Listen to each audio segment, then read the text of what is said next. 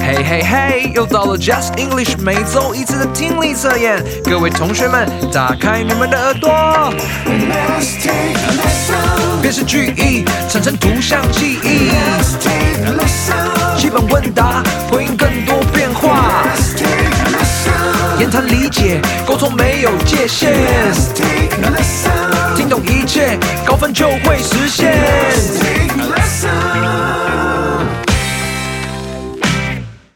Welcome back to Just English. Let's take a listen. Today is September 15th, and we are in Unit 7 of our listening test. 欢迎大家来到就是会考英文，英文会考满分 Unit Seven 第七课，九月十五号的听力测验单元。 This is Becca 老师。我是 Elvis 老师，今天又来代班啦。这个礼拜的课文呢，我超喜欢第六课啊，因为在讲呢，面对压力 要迎接挑战。现代人每天都要面对很多压力，那么这篇课文呢，教我们如何找出方法面对压力，解决问题。哇，真的是超级实用的。所以我想问一下贝卡老师，对于老外一个人住在台湾，你所面对最大的压力是什么？ That's a great question. I think for me, one of the biggest pressures that I face as a foreigner living here in Taiwan is just the cultural difference and the way that that can create problems in communication. 哎，沟通的问题，对不对？因为文化不同。嗯，那你怎么面对这个压力呢？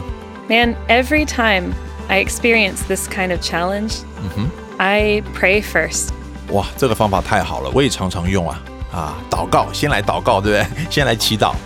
I always pray, yeah. And then after that, I just think, you know, love is the most important thing, and that can be communicated without words. So if I speak in love and if I act toward people in love and I prefer them above my own needs, I think they will hopefully understand my heart. 哇哦，好棒的方法哦！ 用爱来面对一切，哇，这个爱能改变一切。大家看到这个老外这么诚恳的爱大家，是不是？还有什么这个 misunderstanding 这个误解不能解开的呢？太好了，那我们就要赶快进入今天的听力测验第一个部分，辨识句意，让您产生图像记忆。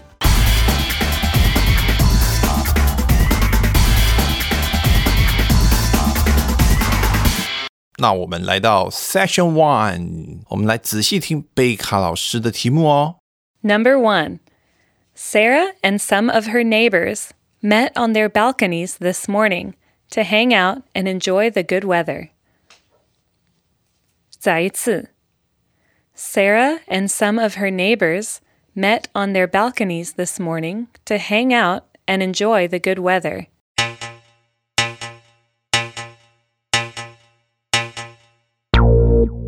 好，五秒钟时间到，我们看第二题。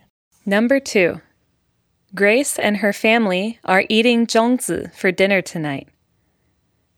再一次 Grace and her family are eating zhongzi for dinner tonight.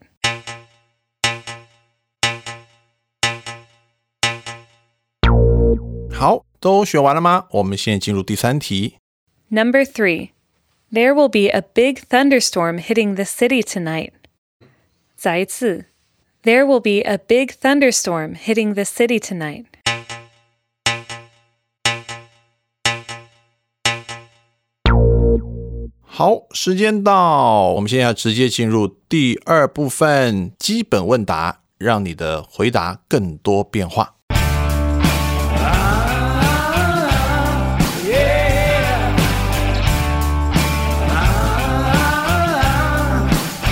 同学们准备好了没？Session Two，仔细听好贝卡老师的问题。 Number one Peter is flying to Mexico on Sunday. Do you know what time his flight is at? 再一次 Peter is flying to Mexico on Sunday. Do you know what time his flight is at?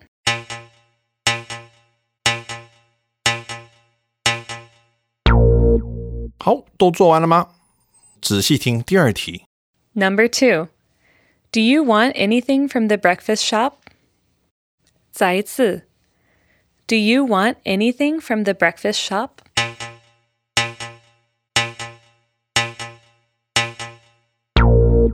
好，我们接下来仔细听第三题。Number three, tomatoes and potatoes sound similar, but they are so different 再一次 Tomatoes and potatoes sound similar, but they are so different.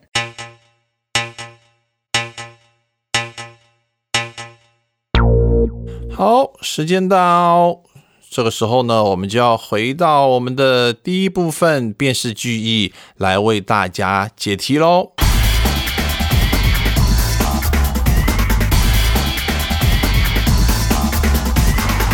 第一题， Number one Sarah and some of her neighbors met on their balconies this morning to hang out and enjoy the good weather. Sarah 跟她的邻居们今天早上呢，在他们的阳台，所以我们这边有一个字哦，叫 balcony 加 s，所以可能就不是一个 balcony，就是好几个阳台在干嘛呢？然后大家呢就聚在一起啊，然后呢享受呢一个非常好的天气呀、e n j o y the good weather。好，那么贝卡老师，关键字是什么呢？ All right, the key words for this sentence are some of her neighbors. 邻居们啊，就不是只是一个邻居。 The second key word is balconies. 第二个就正如刚刚我跟大家透露的哈，就不是一个阳台，是好几个阳台。 And the third one is to hang out. 这个 hang out 这个意思是什么呢？就是呢聚在一起 聚会 hang out 啊，要不要 hang out 啊？哎，要不要来聚一下啊？好，来三个关键字呢，让我们马上就从 A、B、C 三个图片里面呢，直接选到 B 了，对不对？因为 A 自己一个孤独的坐在阳台，直接去掉。C 啊，只有啊一个 neighbor，不管男生是女生 neighbor 或女生是男生 neighbor 都不对。啊，所以只有 B 啊，有四个 neighbors，哎，有四个邻居在各自的阳台上呢 hang out 啊，不算是串门子，串阳台吧。所以我们正确答案呢，直接选 B。再来，我们第二题在说什么？ Number two Grace and her family are eating zongzi for dinner tonight. 哦，我们这一题呢有一个生字啊，这个生字可能我们以前都没读过，叫粽子。 粽子是什么？你们外国人喜欢吃粽子吗？很喜欢，哦、r e a l l y 超喜欢，你最喜欢什么粽子？肉粽。哦，肉粽里面要有肉的，对不对？我们有一种甜的，里面有豆沙的，你喜欢吗？呃，我觉得还 OK，我比较喜欢吃咸的。好，所以 Grace and her family 跟她的家人 are eating 粽子 for dinner tonight。所以呢，他们今晚呢要以粽子当为晚餐。那关键字一定是粽子，对不对？好，除了粽子以外还有什么？Actually, I want to help everyone have an easy one today. so only one keyword for this sentence. 老师说呢是送分题了哈，啊，让大家简单一下啊。那唯一的关键字就粽子，所以呢看不清楚同学呢，哎，就拿放大镜看一下，好不好？这个 A、B、C 只有一组人在吃粽子，就是 C，直接选 C，A、B 都拿掉。A 是在吃沙拉什么的，B 是在吃甜点，感觉起来像 pancakes。那送分题，老师太谢谢你了。我们先要来看第三题。Number three. There will be a big thunderstorm hitting the city tonight. 今晚将有一场大雷雨要侵袭这座城市。好，我们这边看到一个词儿叫做 “big thunderstorm”。哇，这个 thunderstorm，thunder 是什么？雷，对不对？storm 暴风雨，所以有个雷大雷雨啊，要来 hitting 啊，要来袭击这座城市了。来，老师，关键字是什么呢？What's the keywords? There are three keywords All right. thunderstorm, city, and tonight. 好，一个是雷雨，一个是城市，再加上晚上。好，A、B、C 三个图呢，看起来都是晚上，都有雷雨，对，只是有的大有的小，但是只有一张图是 city 是城市的，那就是我们的 A，有没有很简单呐、老师这一堂课太简单了。 You're welcome. 好，我们来看看我们的 Session Two 基本问答会不会难一点呢？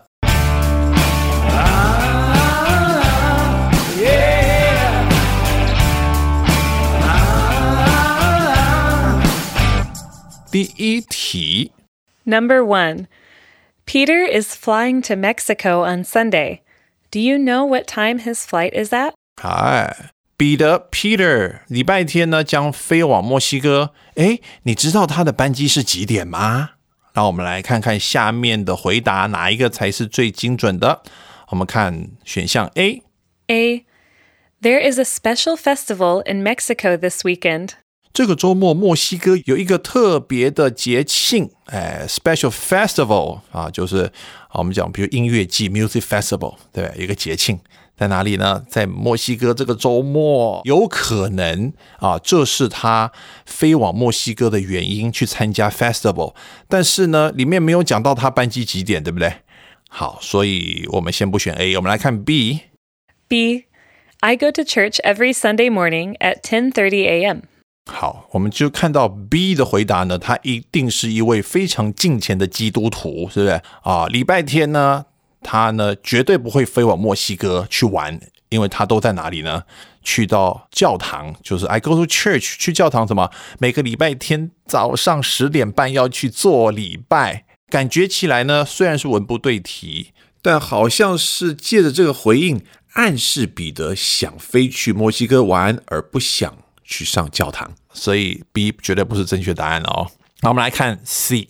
C. His flight is at 7:35 a.m. on Sunday morning. C 的答案非常精准，告诉你说，His flight，他的班机是在星期天早上七点三十五分。聪明的大家马上就知道了，我们这一题的解答就是 C，因为非常精准的回答。嗯，你答对了吗？我们来看第二题。 Number 2. Do you want anything from the breakfast shop? 第二题的问题是：你要我从早餐店帮你带什么吗？好，我们来看 A 的选项。 A. I'll take a bacon, egg, and cheese sandwich, please. Thank you. 蛮精准的回答哦。你要我从早餐店帮你买什么吗？带什么吗？他直接说：“那我要一个培根蛋 cheese 三明治，谢谢。”哈，I'll take a bacon 培根 egg 蛋 and cheese sandwich 是吧？就是三个加在一起，对不对？好，那这三样东西加在一起就叫做培根蛋 cheese 三明治，谢谢。答案非常精准，很可能就是 A 了。我们来看看 B 有没有更好呢？B. I can drive you to the breakfast shop at 8:30. 这个感觉好像也在回答他。你要我帮你从早餐店带什么？他回答说：“哎，我可以在早上八点半的时候开车带你去那个早餐店。”好，这个人很好。那如果你都可以开车去，干嘛还要我帮你带啊？所以呢，答案就不是 B 了哈。我们看 C。 C. I like to drink soy milk with my breakfast every day. 这个答案好像有一点 tricky 哦，老师是不是？他说他喜欢喝豆浆，I like to drink soy milk。soy milk 就是豆浆，对。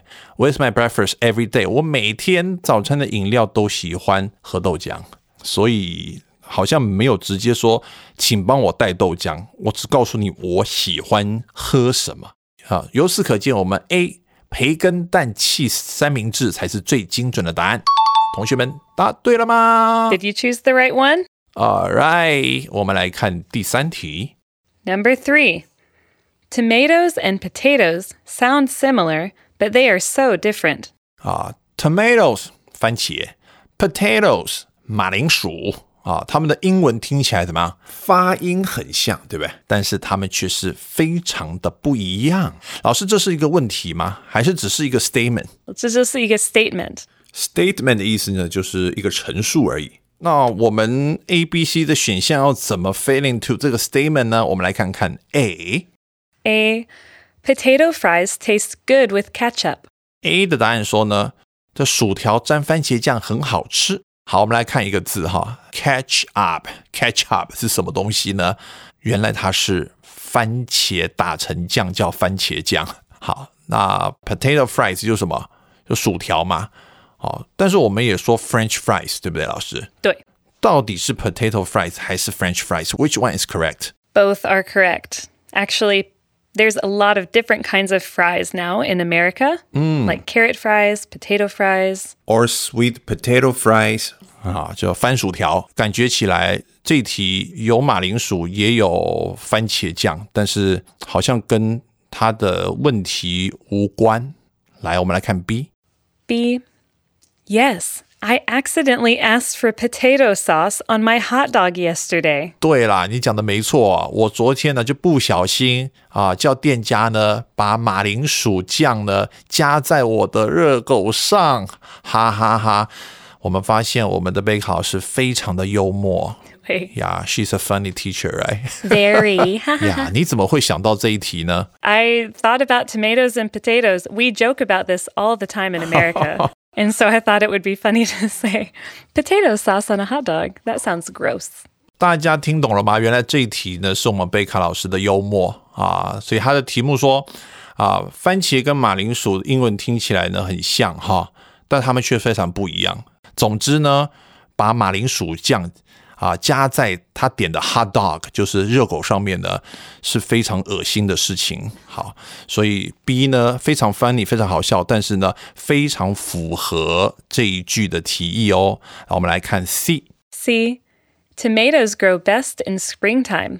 哎，这个番茄在春天长得最好，我们直接可以删掉了，对不对？但是我们也学到了啊，在春天要吃什么呢？就是吃 tomatoes，因为它的春天长得比较好。那么 potato 呢，好像一年四季都可以吃，对不对？对。啊，随时可以吃。好，所以这一题正确答案就是 B。All right，以上就是我们今天的就是会考英文听力测验的内容，杂志后面都有标准答案。那么下个礼拜一呢，啊，我们会有 David 老师啊，带我们大家去认识在欧洲能够找到最古老的木乃伊，它的名字呢叫做 Iceman Ozzy。哎，Have you heard about Iceman Ozzy？I have not heard that much about him, but I learned reading the article, and it's very interesting. 听说这位病人奥兹到今天已经五千三百岁了，而且是保持的非常好。从他身上可以去了解五千三百年前欧洲人的生活，所以千万不要错过我们下个礼拜一的节目哦。This has been Just English. Let's take a listen. 谢谢大家收听我们今天就是会考英文，英文会考满分，英文听力测验的单元。这是 Becca 老师我是 Elvis 老师，and we will see you next time. 我们下周见喽. Bye